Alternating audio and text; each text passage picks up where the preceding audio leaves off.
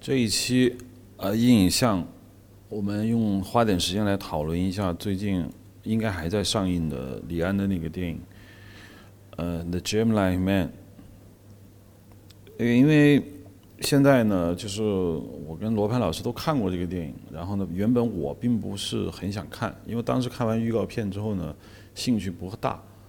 但是罗盘老师说你一定要看一眼，因为他很想谈这个话题，所以我们现在就先。来，罗宾老师，你说一下，就是因为现在很多评论正反都有，你持哪样的一个观点？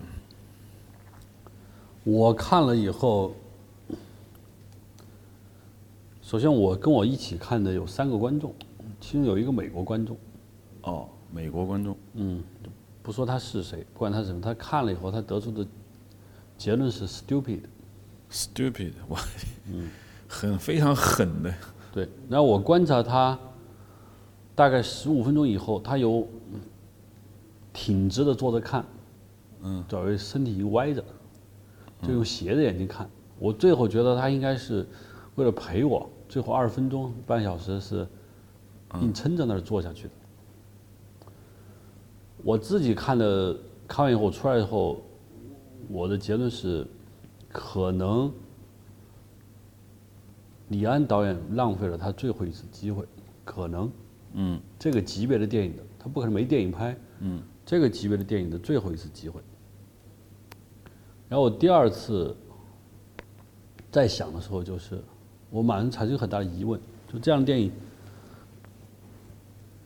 电影公司和李安坐在一起看完以后，在一个小屋里头，他们会说什么？嗯，这个也是我比较困惑的地方。不管他们出来以后，在公众。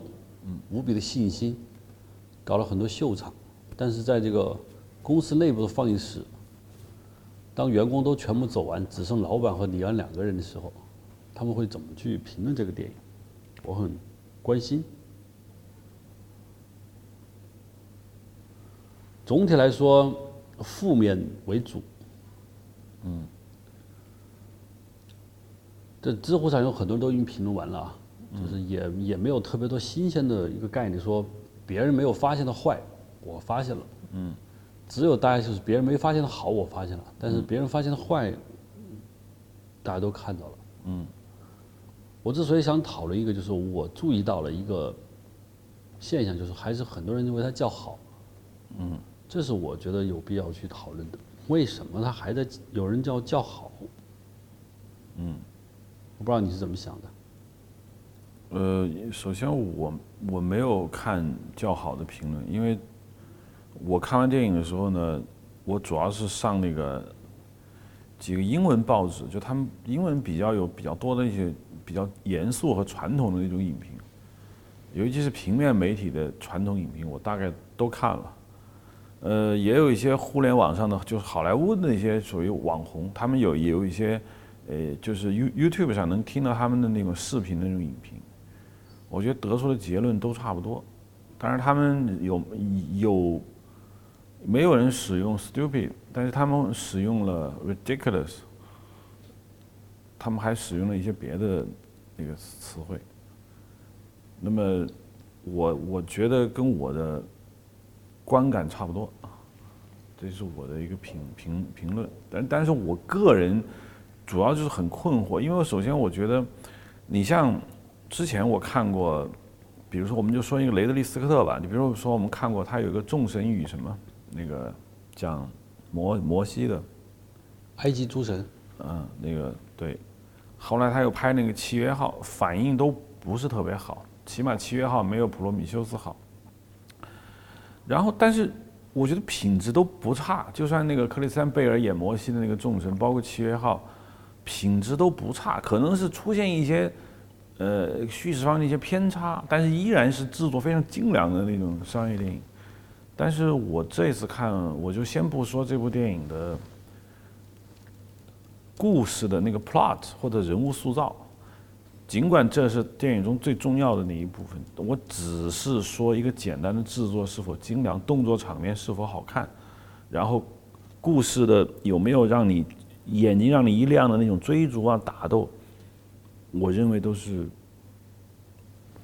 我我我痛心的发现，就这个也没有也没有达到，这就让我非常奇怪了。我不知道这一点三八亿美元预算是花在哪了，因为并且这个一点三八亿是不包含宣传费的，宣传费又是一亿，那么总共说直接投在电影生产制作上面的是花了一点三八亿。那我看这个电影之前，我并不知道它是一百二十帧，因为当时我看预告片的时候，那个预告片并没有提一百二十帧这回事。后来我就不关注了，等我看完之后，我才知道，哦，这是一百二十帧拍的。但是我我认为这没有任何意义，因为上次比利林恩也是一百二十帧，也没有救那个片子。我一直有这种预感，把一个片子的宣传卖一点放在一百二十帧或者四 K。和三 D，这这这本身就说明了某种问题吧。我只是很痛心的说，这部戏有点无聊。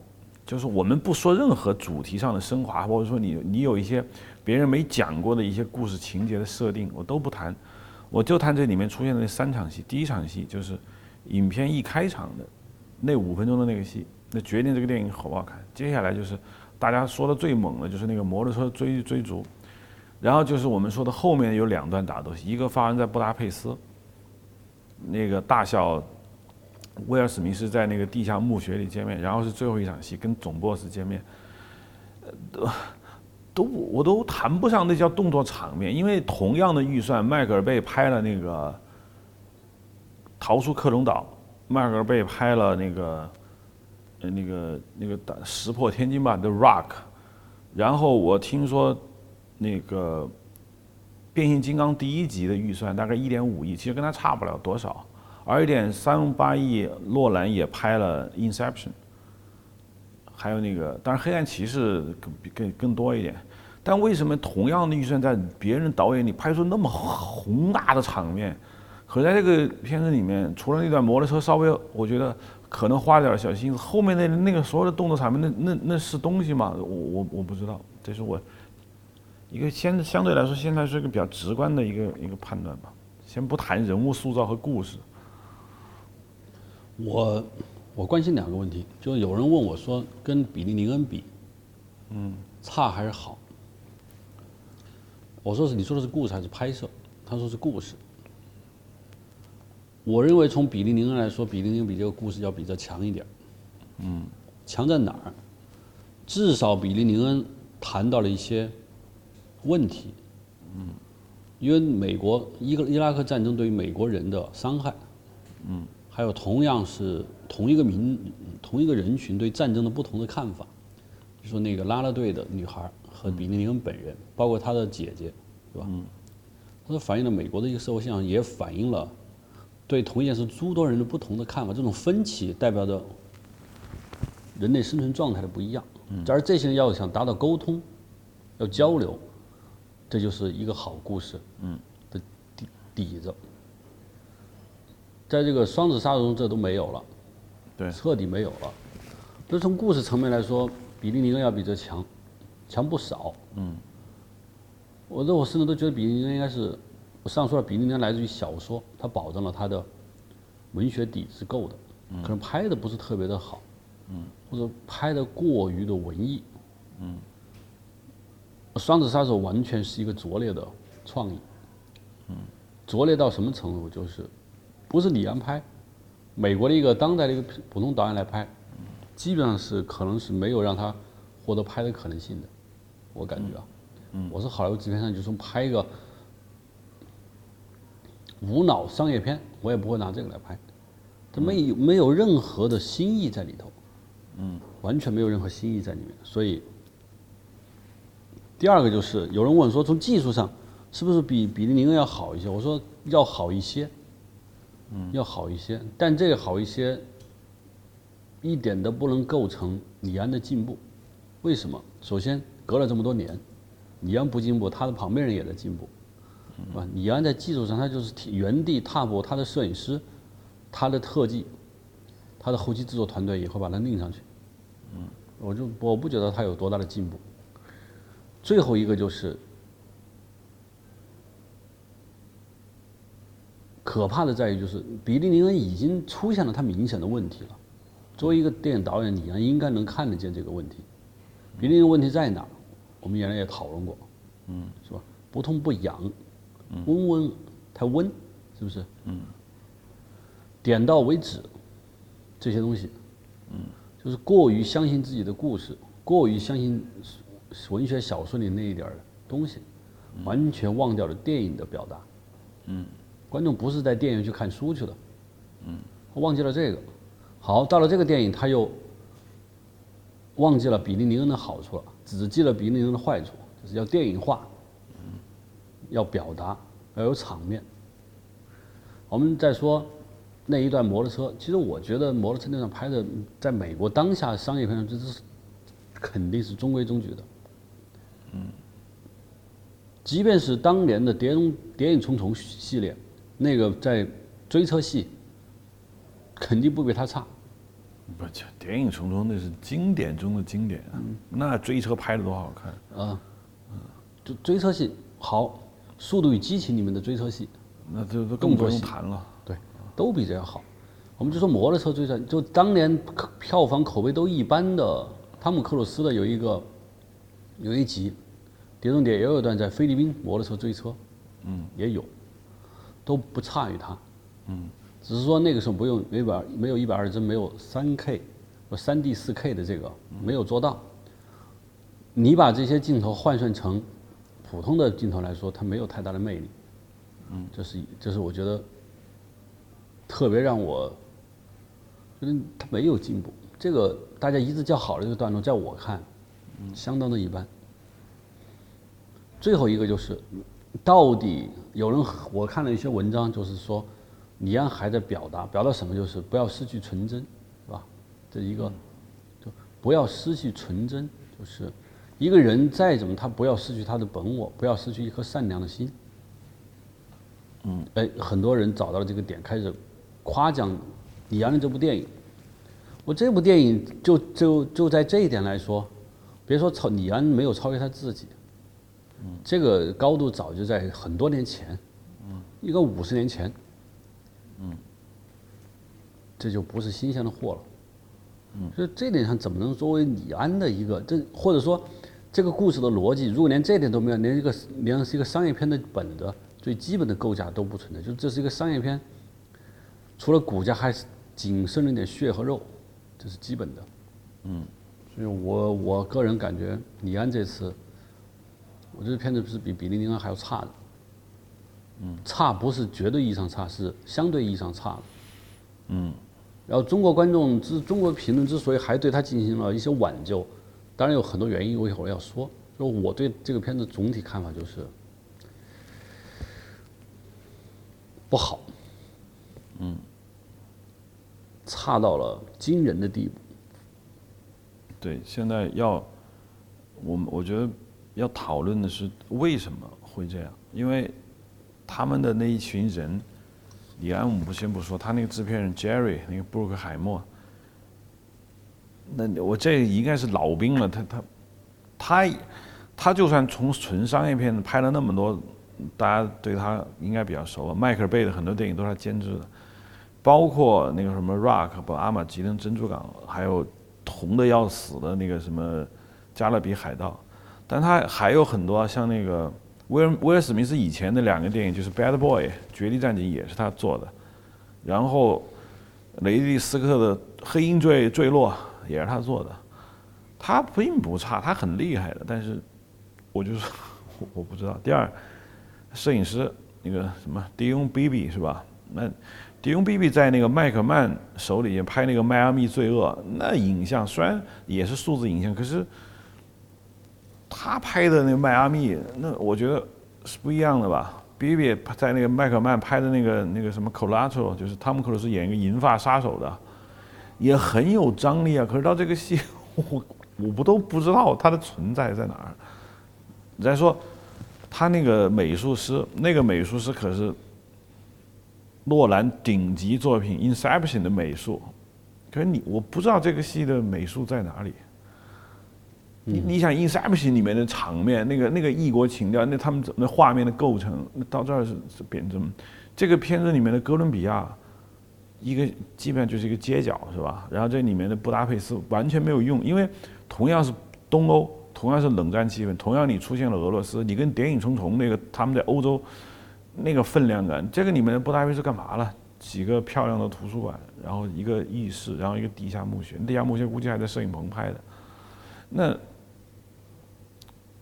还有片尾，那个克利夫·欧文出场那场大战，在一个小街区，还有一个杂货店。然后关键是这里面出现了一个组织叫 DIA，你想把 CIA 把前面那个 C 改成 D，叫国防情报局。这个影片完全没有试图营造一个 DIA 的这样一个氛围。同样是杰瑞·布克海默和威尔·史密斯演的，原来那个叫什么国，就是 Enemy of State 全民公敌，那他营造的那个美国的情报系统，那个嗯那种对人的掌控，为什么那么强？这里面的 DIA，我们你你我就不说克利夫·欧文有多弱了，克利夫·欧文旁边一个女的那个同事，还有那这里面出现了几个打酱油的。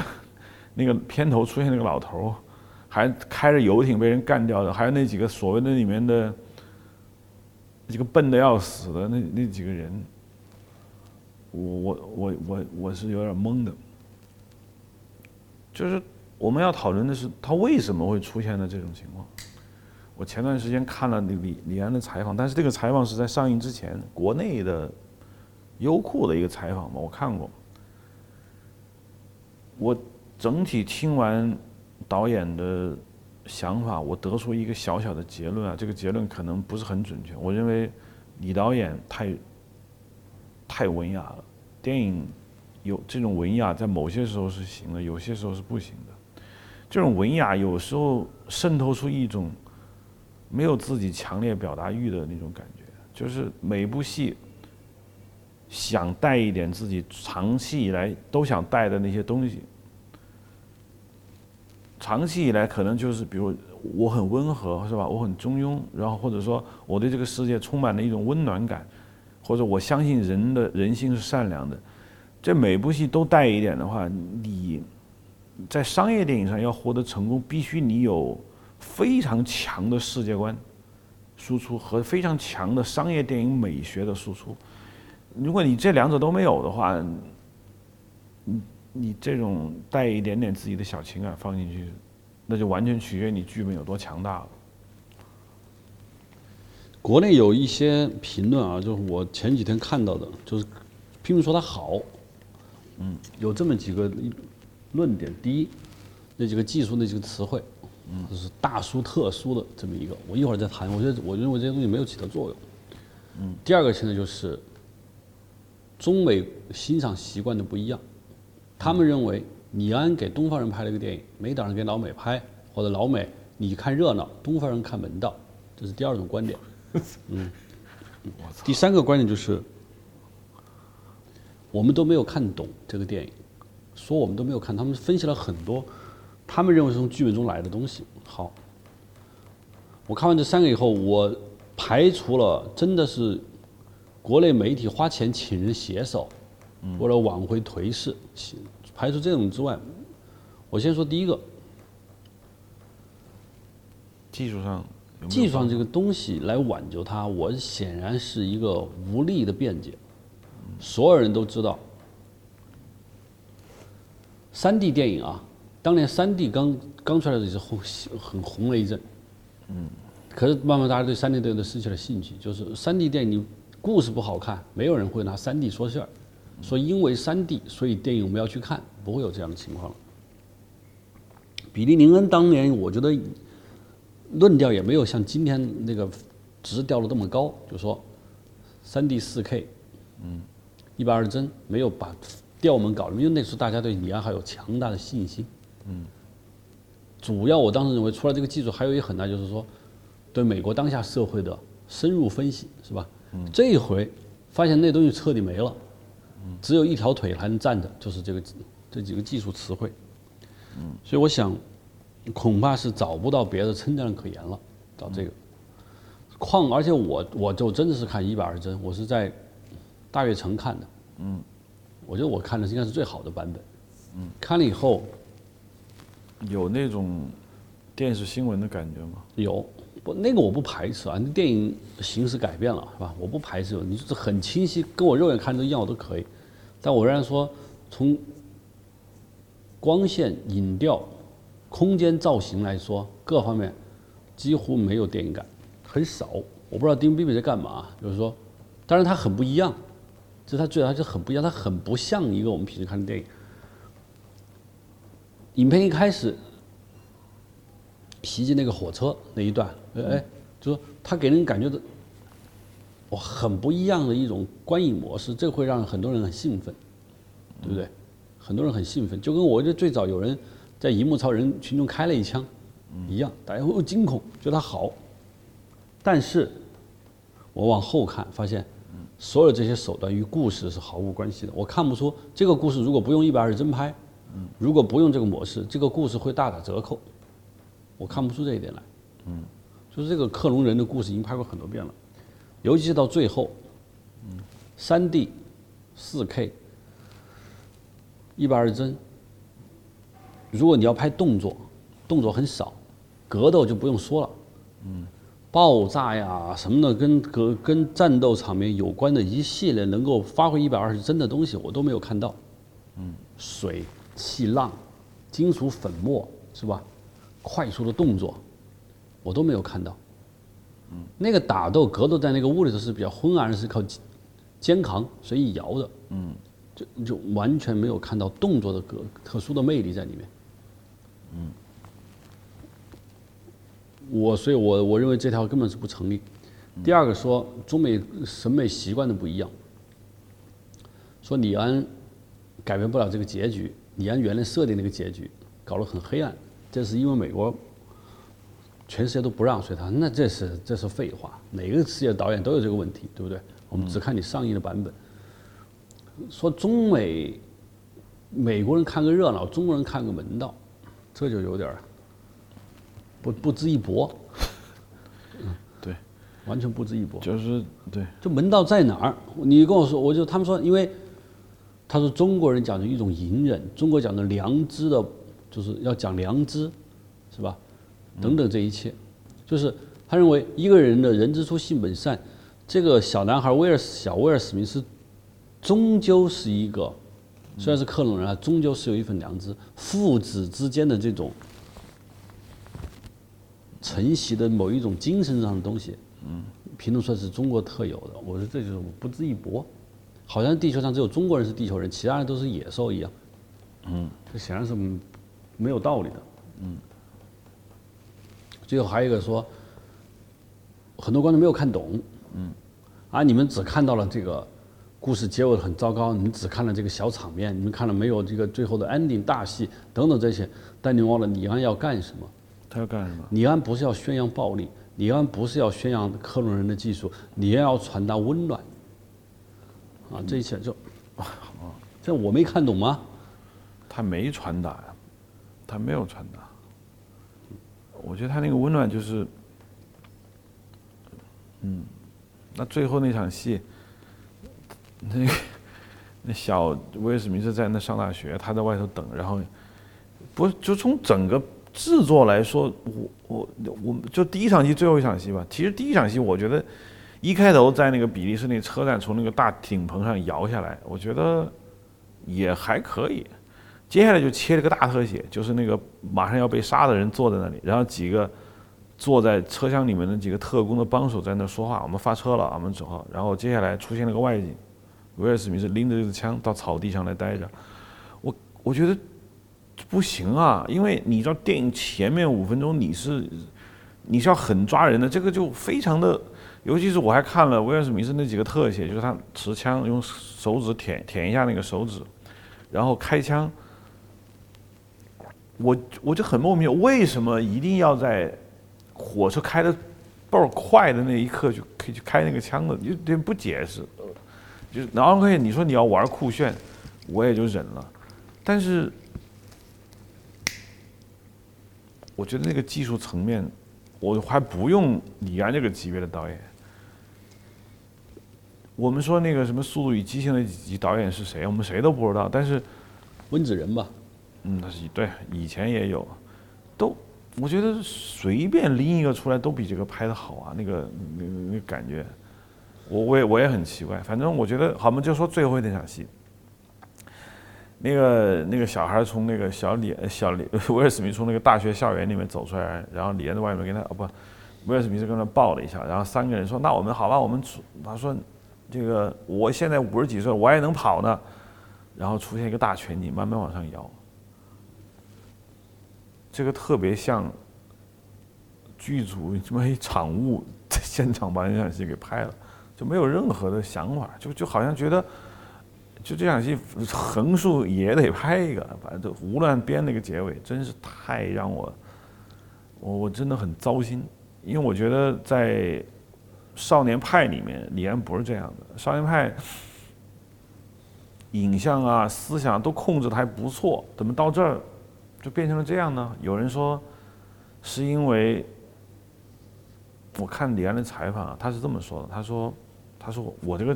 电影太费钱了，很花钱，所以我也要照顾一下那个全球观众的一些认识，因为不想做太多的探索，以至于失去观众。但是如果说这样拍就等于赢得观众的话，那洛兰岂不是把观众全吓跑了吗？显然也不是，所以我一直觉得，嗯，他不太适合拍这样的电影，可能啊，真的是不适合。你我比如说咱们中国拍一个，假设我们拍一个类似于中国题材，比如说一个《霸王别姬》，我们找洛兰来拍，没用的，他再狠他拍不了。嗯。啊，这种故事要在这种故事里面找到一些新鲜感，一些一些就是我们说美国人比较明白的一些主题，一个克隆人和威尔史密斯之间他这个互这个关系的那种互动。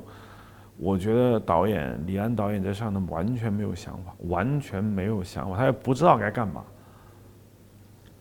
我想说一下克利夫·欧文这个角色，嗯，就这个，通常说这个美国很多商业片反应一号都很差劲啊，嗯，很多片子反应一号都不是特别理想，就是，但这个片子的反应号已经差劲到了，很多零零七系列之所以老是拔不上去，就是零零七系列中的坏人都不是特别的。好，不够强大，不够强大。皇家赌场啊，零零七，还有好多就是克里格，克里格的演的那个，他一直我就觉得坏蛋不够坏，或者坏蛋很正常。嗯。但是我看完这个克里沃，我觉得这坏蛋已经降落的就是就是一个一个坏蛋都算不上。嗯。一个毫无魅力的这么一个坏人，一个父亲。好，如果李安你是一个。对人情，一样拍过父亲嘛？推手拍过父亲，影视男女拍过父亲，是不是？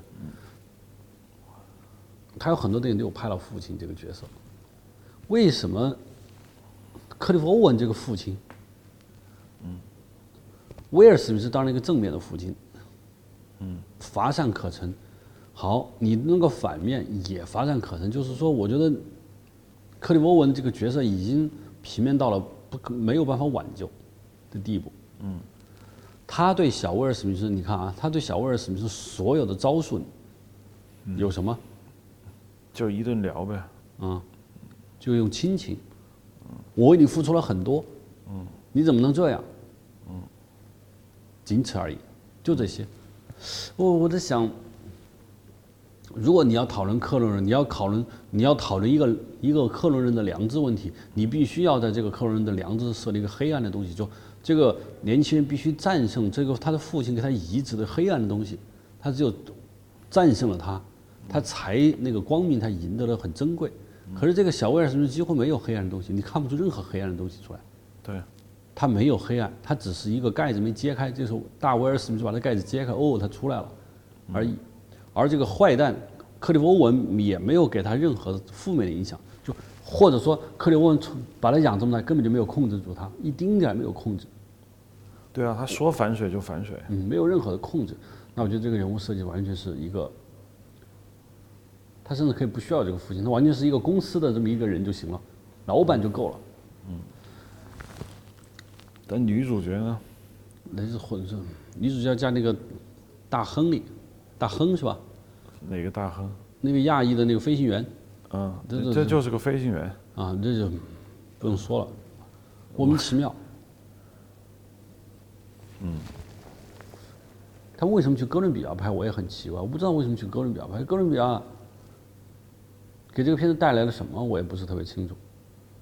他那个剧情也没有没有任何跟哥伦比亚毫无关系，你智利、南美任何一个国家，委内瑞拉都可以。我看不出哥伦比亚，最后布达佩斯我也看不出来有任何的，没有道理。道理就是他们喜欢让片子多国取点景，然后出现某种就是在世界各地拍的大制，因为好莱坞大制作经常这样嘛，经常这样，因为他们的护照可以不用签证嘛，随意跑，所以 体现一下资本主义优越性，我只能这么解释。我只听说很多电影在布达佩斯，因为布达佩斯的摄影棚很便宜。是布达佩斯是有退税，是有优惠，问题是你把布达佩斯也没拍。我布达佩斯那一段，我我你知道我有种什么感觉吗？谍影重重在任何一个城市拍，全都把这个城市的特点跟它的动作场面进行了完美的协作。我们举个简单例子，谍影中大家比较印象比较深的是柏林街头的那段那个追逐，莫斯科街头那段出租车追车，然后在丹丹吉尔那段就是著名的楼道奔奔跑。在英国滑铁卢车站那一大段，那这个哥伦比亚跟布达佩斯发生了什么？我什么也没发生。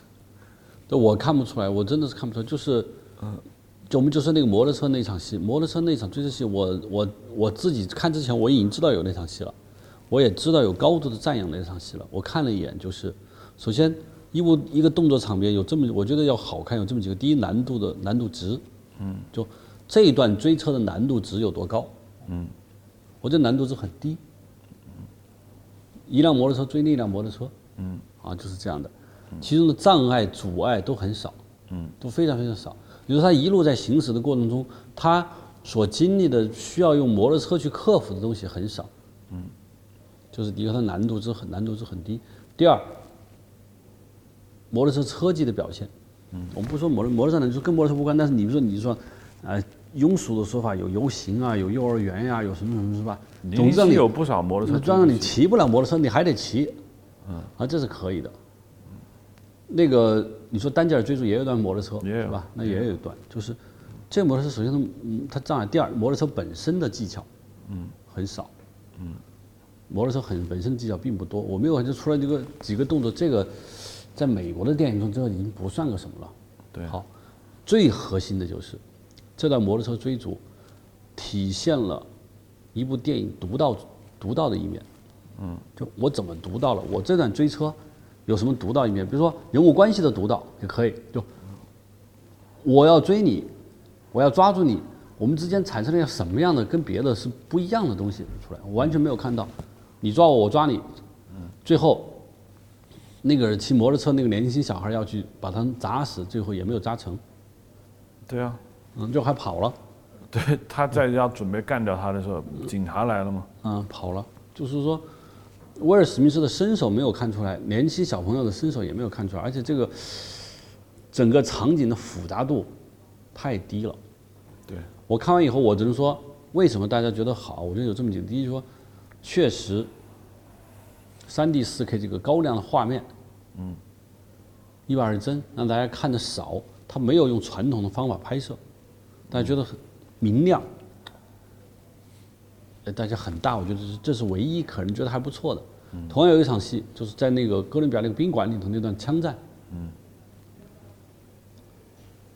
也也很糟糕，嗯，就是为为什么会拍成那样？他是他不会拍枪枪战戏是吧？我认为是不会，我真的认为他应该是不会拍，或者说李安导演应该是他。擅长的、在意的均不在这儿。给这场戏给大家看，我觉得他就是想让大家知道，我这是一个商业片。嗯。搞完这个之后，他要搞他的那套东西了。嗯。就就是说，赶紧就是敷衍的，或者说不是那么投入的把这场给必须有的动作戏给拍了。呃，就是，对，把拍了。拍了之后，他要干的事情是哪些？人物塑造、父子的对立、父子的情感交流，这一切。在那个你说的地下室两人格斗，那就不用说了，就对，非常糟糕。就这那两个人打起来的原因，首先我们说这场戏开场，这个小威尔史密斯把那个女主角绑绑架了，来一段必须要脱衣服，啊，那是非常恶心一段戏。非常糟糕。你也不给观众拍全裸，你拍了，我觉得你就有有胆也够肿。他又不拍啊，然后把那女的带下去，带下去之后，然后那女的对话啊，他我来到了一个什么木箱墓穴，然后威姆斯比斯就出现了，说你看他的窃听器在他牙齿里面是吧？你根本就不要收。然后两个人开始就是说那种就是就就是就是按我说就是编剧替让演员替我传话的那些台词，然后两个人开始打，打得很冗长的一段是吧？一直掉到一个水里面，掉到水里面，两个人就。女的把他给救住了，在这打的过程中，那个女孩，我一明显，那女孩在旁边没有戏演，她拿着枪又不敢开枪，然后就是来回团团乱转。我当时在想拍那场戏的时候，那个女演员可能会跟导演说：“说我不要这样子，因为我很尴尬。”我相信导演会说：“你不能走，这个时候你又不能开枪，那你只能在旁边做着急状。”我觉得太尴尬。我为什么说那段脱衣服戏非常恶心啊？就是。我觉得那场戏在剧组上目的就是让这个男孩很害羞，是吧？很害羞，没见过女人脱衣服，是吧？他还保持着一个很纯真的男孩，没有任何意义嘛？这在美国当下，这这里不很奇怪吗？他年龄也不小，还不是一个十一二岁的，是不是？他看起来要二十多岁了。对。克里夫·欧文不能说那你什么都管吧？是不是？第二，就这个就能。不敢看女人脱衣服就能说她是个纯真吗？就因为他不敢看女儿脱，于是他爹训他的时候，他就能欣然接受，这不成的逻辑上是不成立的。就是我觉得那场戏非常非常的糟糕，而且拍的也很烂，没什么感觉是吧？啊，完全没有。我我觉得 那个布达佩斯地下浴室出现了一个俄国口音的那个人是干干什么的？我不知道，我也不知道，他应该是过去的一些。就是那个被杀的那个化学分子，他的一个同同伴吧，是这一类的。可能布达佩斯的这个浴室啊，这是在欧洲的以前美国、欧洲电影，这是一个符号，就是近东，对，近东的文化标志，对，是这么一个，也是冷战的一个某种标志，对，都用了一下，嗯，我我看不出它有特别大的意义，而且。我再说一下那几部几个主要，就除了克里欧文，还有那个女主角，就那个嗯调查局的情报局的那个女孩，她从头到尾，你看出她起的作用是什么？没有零。好，父子情感的递进，她没有起作用。嗯。威尔史密斯本人的情绪变化，嗯，他好像有人谈了点小恋爱是吧？一谈了点，一丝丝，也没有起变化。嗯。就。好，他对于反派，嗯，他没有起作用；他对于这辆父子之间没有起作用；他对揭示那个被杀人的身份，嗯，他也没有起，因为所有的问题是史密斯一个人调查出来的，嗯，他也没有起作用。那这个女孩从头到尾，嗯，没有起剧作上的作用，嗯，我认为有可能是那个剧本啊，一开始就是一个创意，但这个创意只能撑三分钟，你懂我的意思吧？那编剧就得在这三分钟之外加内容，就加各种各样的东西，加来加去。由于他这个编剧很多嘛，可能过了二十年，他就不断的有人在重新在调这个剧本。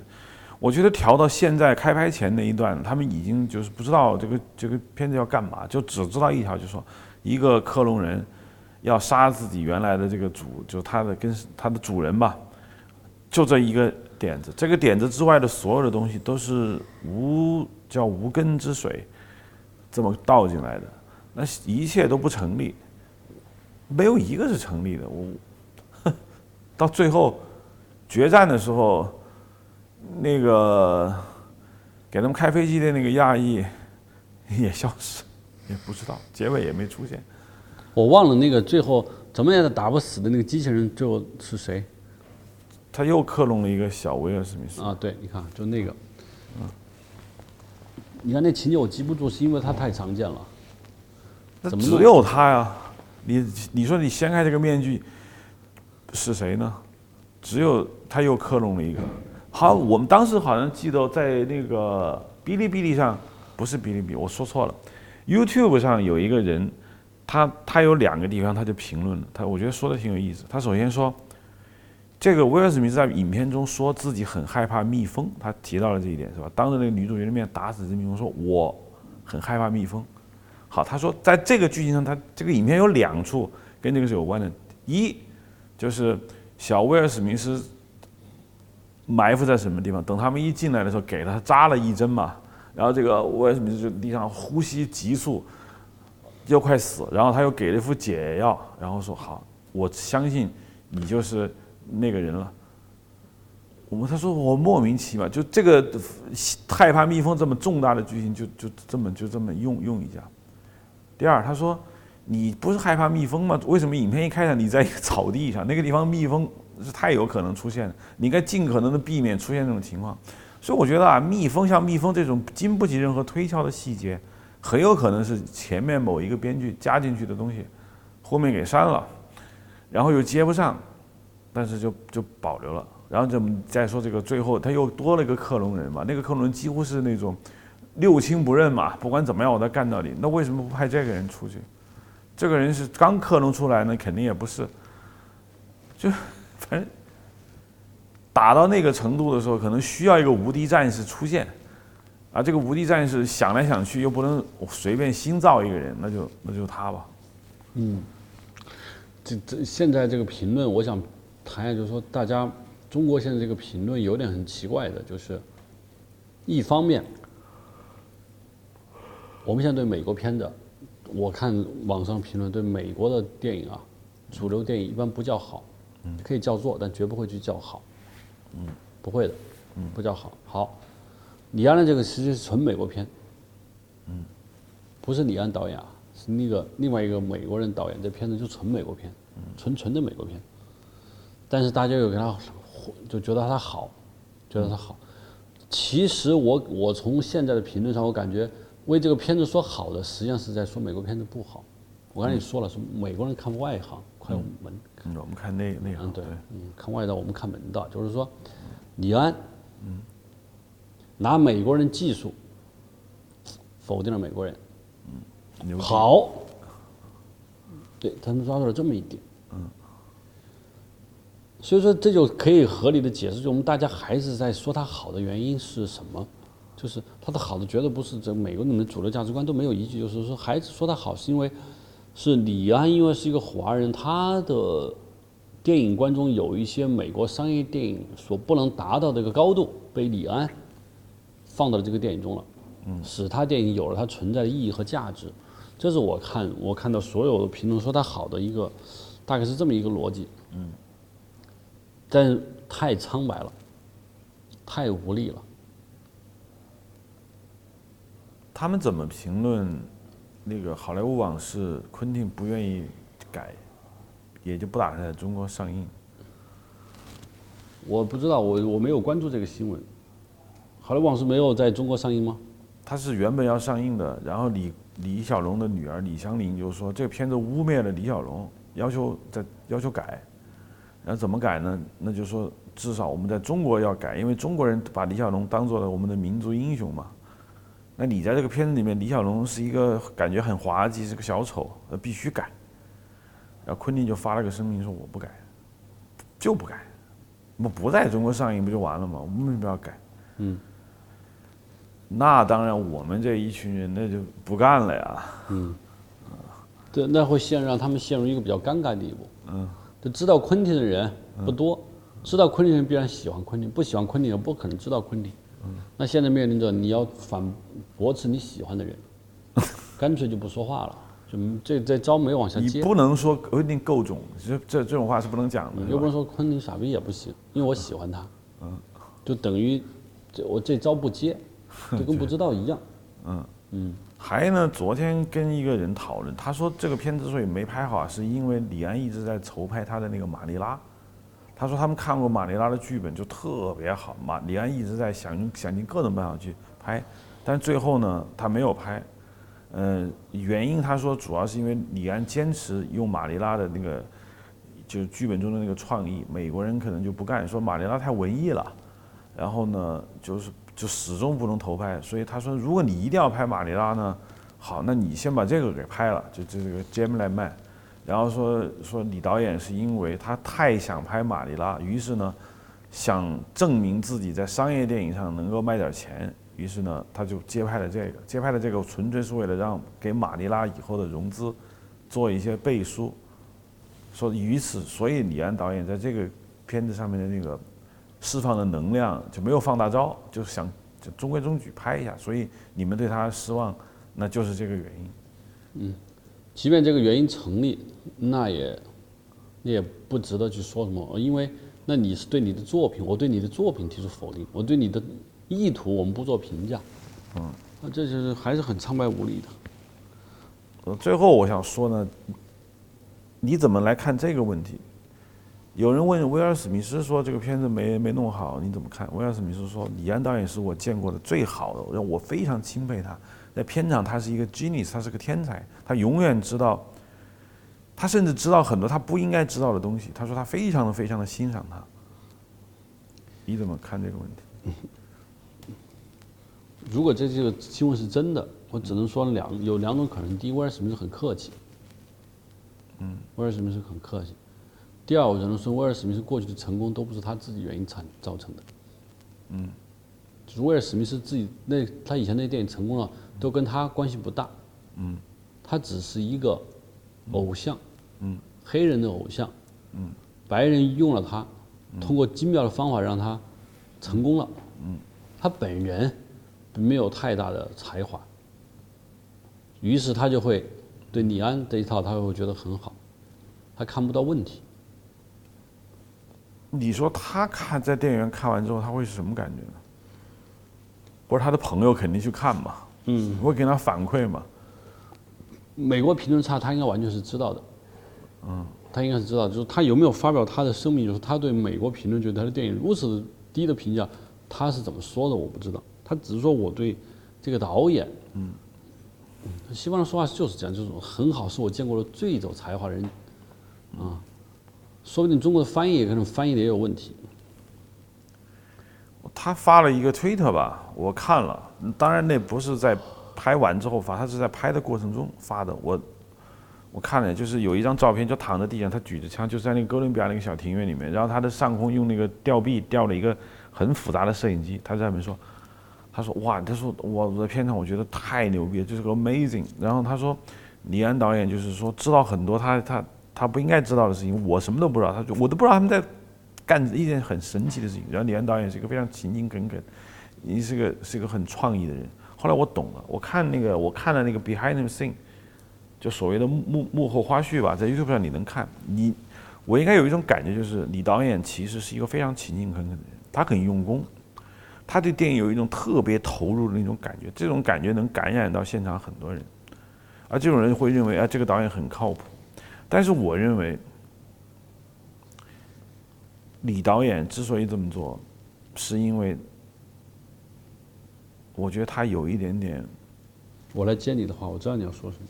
嗯。有一点心虚，有一点不安，以情不着。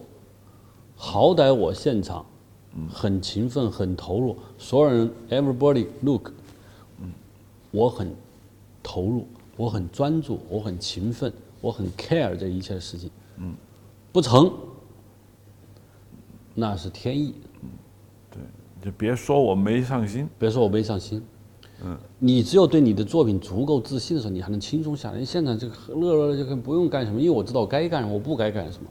只有不清楚的情况下，才会对每一件事情投入全所有的精力，以期能够改变局面。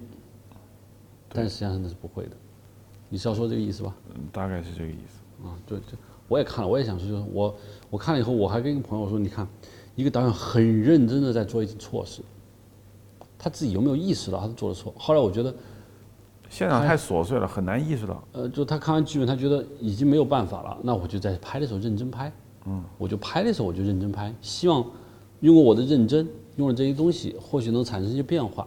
嗯，这个变化也产生了，比如演员很喜欢他，演员觉得你很好，很 nice，我们很合作。啊，但是改变不了大局，这是我说威尔史密斯就会可能，可能为什么别的美国导演不是那个样子？嗯，或者说话都不跟他说两句，现场就张鹏就指挥了，但人家就是个真真正地道的一个商业片。感他可能威尔史密斯在那些商成功的商业片那儿，他感觉不到人情味道。嗯，他就是流程化操作，把我送到送到这个台上，我该得到的都得到，你让我开枪我就开枪，让我干嘛我就干嘛，就上上映成功。